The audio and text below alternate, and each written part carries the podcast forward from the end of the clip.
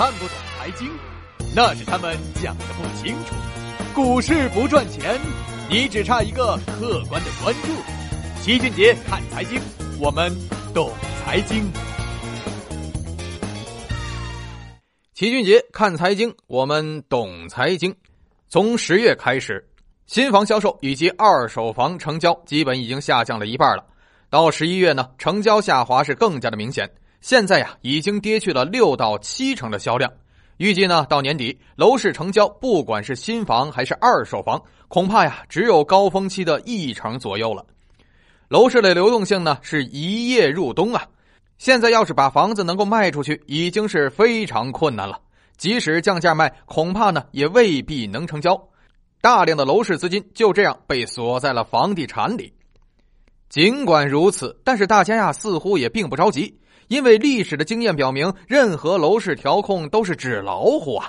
在几年之后，楼市必将迎来新的腾飞，到时候恐怕又是暴涨了。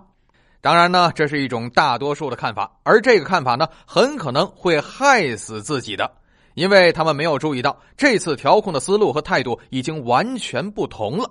面对着楼市的价稳量跌，但似乎调控完全没有收手的意思。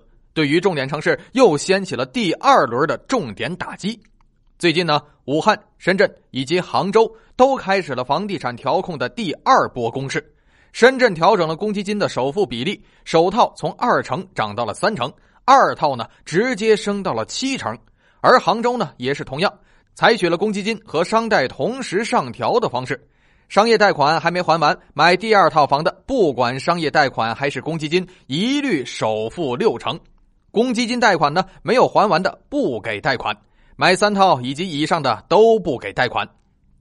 而武汉呢，由于之前用过了限贷政策，这次呀明显更加的简单粗暴了。本地人不卖你第三套房，而外地人呢购房需要缴纳两年的社保或者所得税。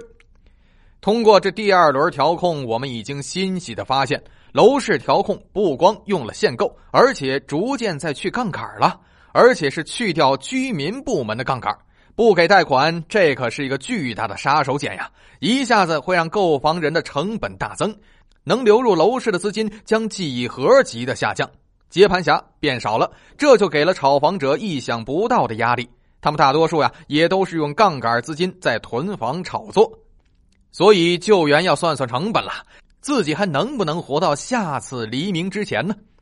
比如之前我们介绍的，有人炒房啊，近似于赌博的手段。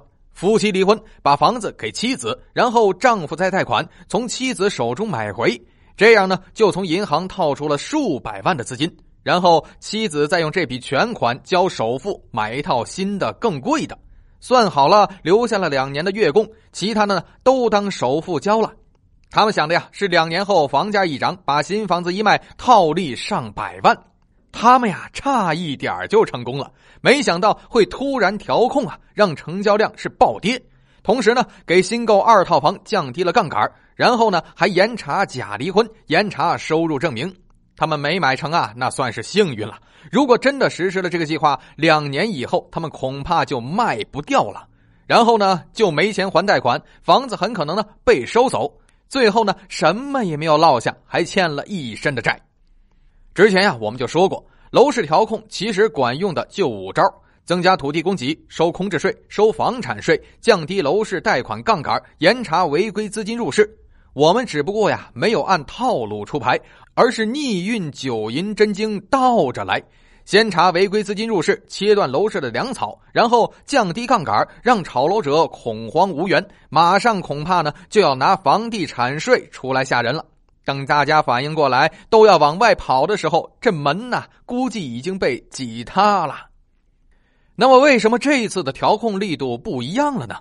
从上面的表态，我们已经能够嗅到了一丝意味：重点防范金融风险，抑制资产泡沫。说明啊，这房地产今年的涨幅已经超出了能够容忍的极限，甚至已经威胁到了金融系统的安全和稳定。以前地方政府卖地赚钱，涨房价没有影响全局，调控呢也就是摆摆样子。而现在呀，这威胁已经出来了，再加上整个全球金融系统进入了信用收缩期间，随时有可能爆发债务危机。这个时候如果不提前动手的话，到时候就会相当的被动。所以楼市调控可能还会继续下去，先把金融系统捞上岸再说吧。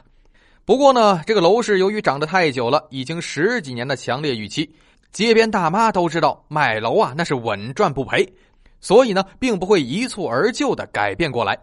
楼市啊，恐怕还是要经历一个漫长的由量变到价变的过程。成交量不降到冰点之前，楼市是不太可能降价的。即使高杠杆、高资金成本的炒楼者，也还是抱有一些的幻想，希望啊某天醒来，突然就春暖花开了。所以呢，这是一场调控与被调控的角力，谁能胜出，看谁的态度更坚决。现在看呀，二月两轮调控，而且多部门配合，像是一个要打持久战的意思啊！希望能够如此吧。好，这期节目呢就说这么多。喜欢节目的朋友呢，可以通过点赞的方式来鼓励我们。如果您想掌握节目的第一手资讯的话，可以通过订阅的方式来关注节目。为了让我们的节目呢能够长期平稳的运行下去，我们也会接入一些合作伙伴。